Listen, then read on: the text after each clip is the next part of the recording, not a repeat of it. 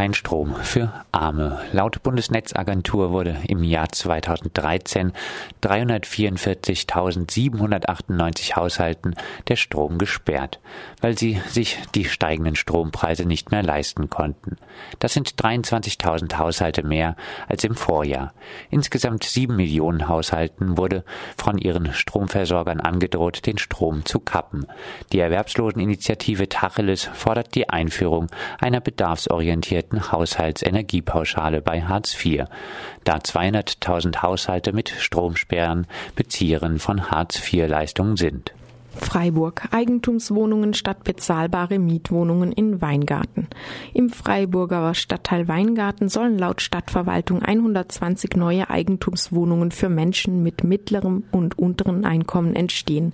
Wo das für den Erwerb von Eigentum notwendige Geld bei niedrigen Einkommen herkommen soll, verrät die Stadt nicht. Stattdessen begründet sie den Bau von Eigentumswohnungen damit, dass sich schon jetzt 49,1 Prozent der öffentlich geförderten Mietwohnungen Mietwohnungen in Weingarten befänden. Dagegen gäbe es hier weniger als fünf Prozent Eigentumswohnungen. Statt die Ursachen von Armut und ungleichen Lebensverhältnissen zu bekämpfen, benutzt die Stadt den Begriff soziale Mischung, um das Wohnen noch teurer zu machen. Es braucht nicht weniger, es braucht mehr sozial gebundenen Wohnraum in allen Stadtteilen. London. Bezirk plant drastische Strafen für leerstehende Wohnungen. Der Londoner Bezirk Islington plant die Einführung schärferer Gesetze gegen Wohnungsleerstand. Demnach sollen Vermieterinnen neu gebauter Wohnungen, die länger als drei Monate leer bleiben, zunächst mit einer einstweiligen Verfügung eines Bezirksgerichts zur Vermietung gezwungen werden. Sollte diese Maßnahme keine Wirkung zeigen, sind hohe Geldstrafen, Enteignungen und sogar Gefängnisstrafen für die Besitzerinnen vorgesehen.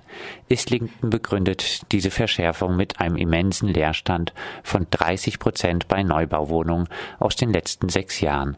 So soll nicht nur der extrem teure Londoner Wohnungsmarkt entspannt werden, sondern auch Investorinnen abgeschreckt werden, auf steigende Wohnungspreise zu spekulieren. Freiburg. Fauler Arbeiterhäuser vor 25 Jahren für soziale Altenpflege entmietet, jetzt Renditeobjekte.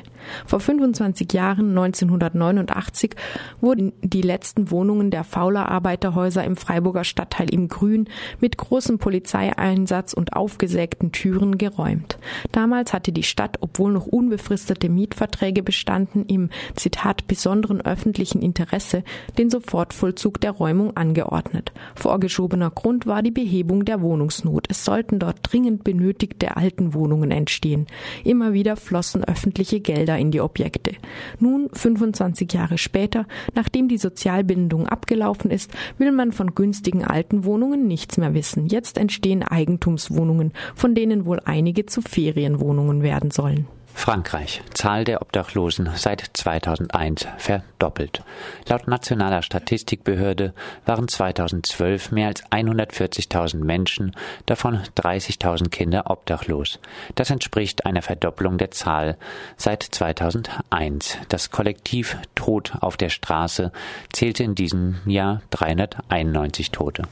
Fußballclub gegen Zwangsräumung. Der spanische Erstligaklub Rayo Vallecano aus dem Madrider Arbeiterstadtteil Vallecas engagiert sich gegen die Zwangsräumung einer 85-Jährigen.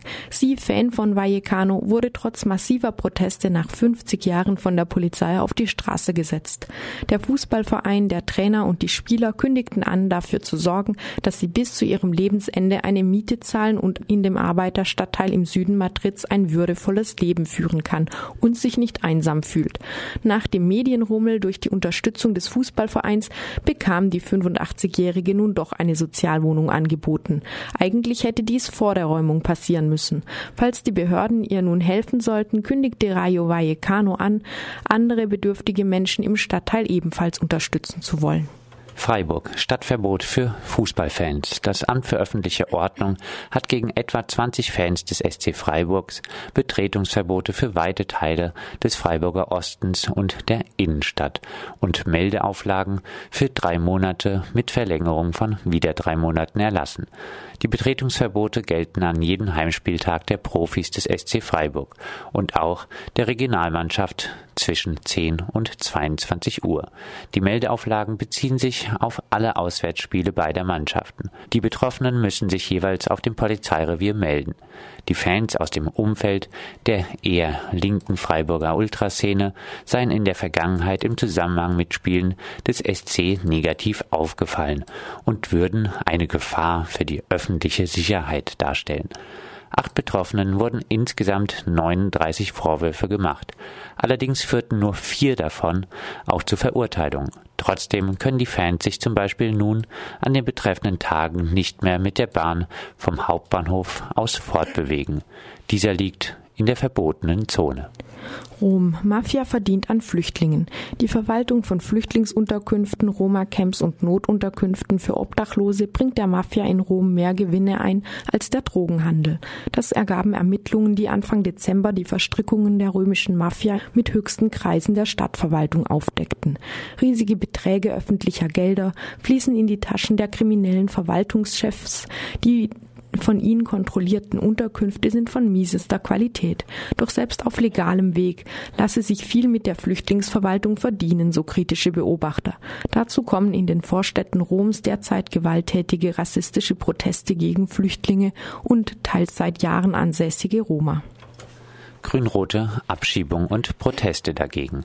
Am 9. Dezember wurden vom Baden-Airpark 83 Menschen in die Ungewissheit des Balkanwinters abgeschoben. 21 Männer, 26 Frauen und 36 Kinder.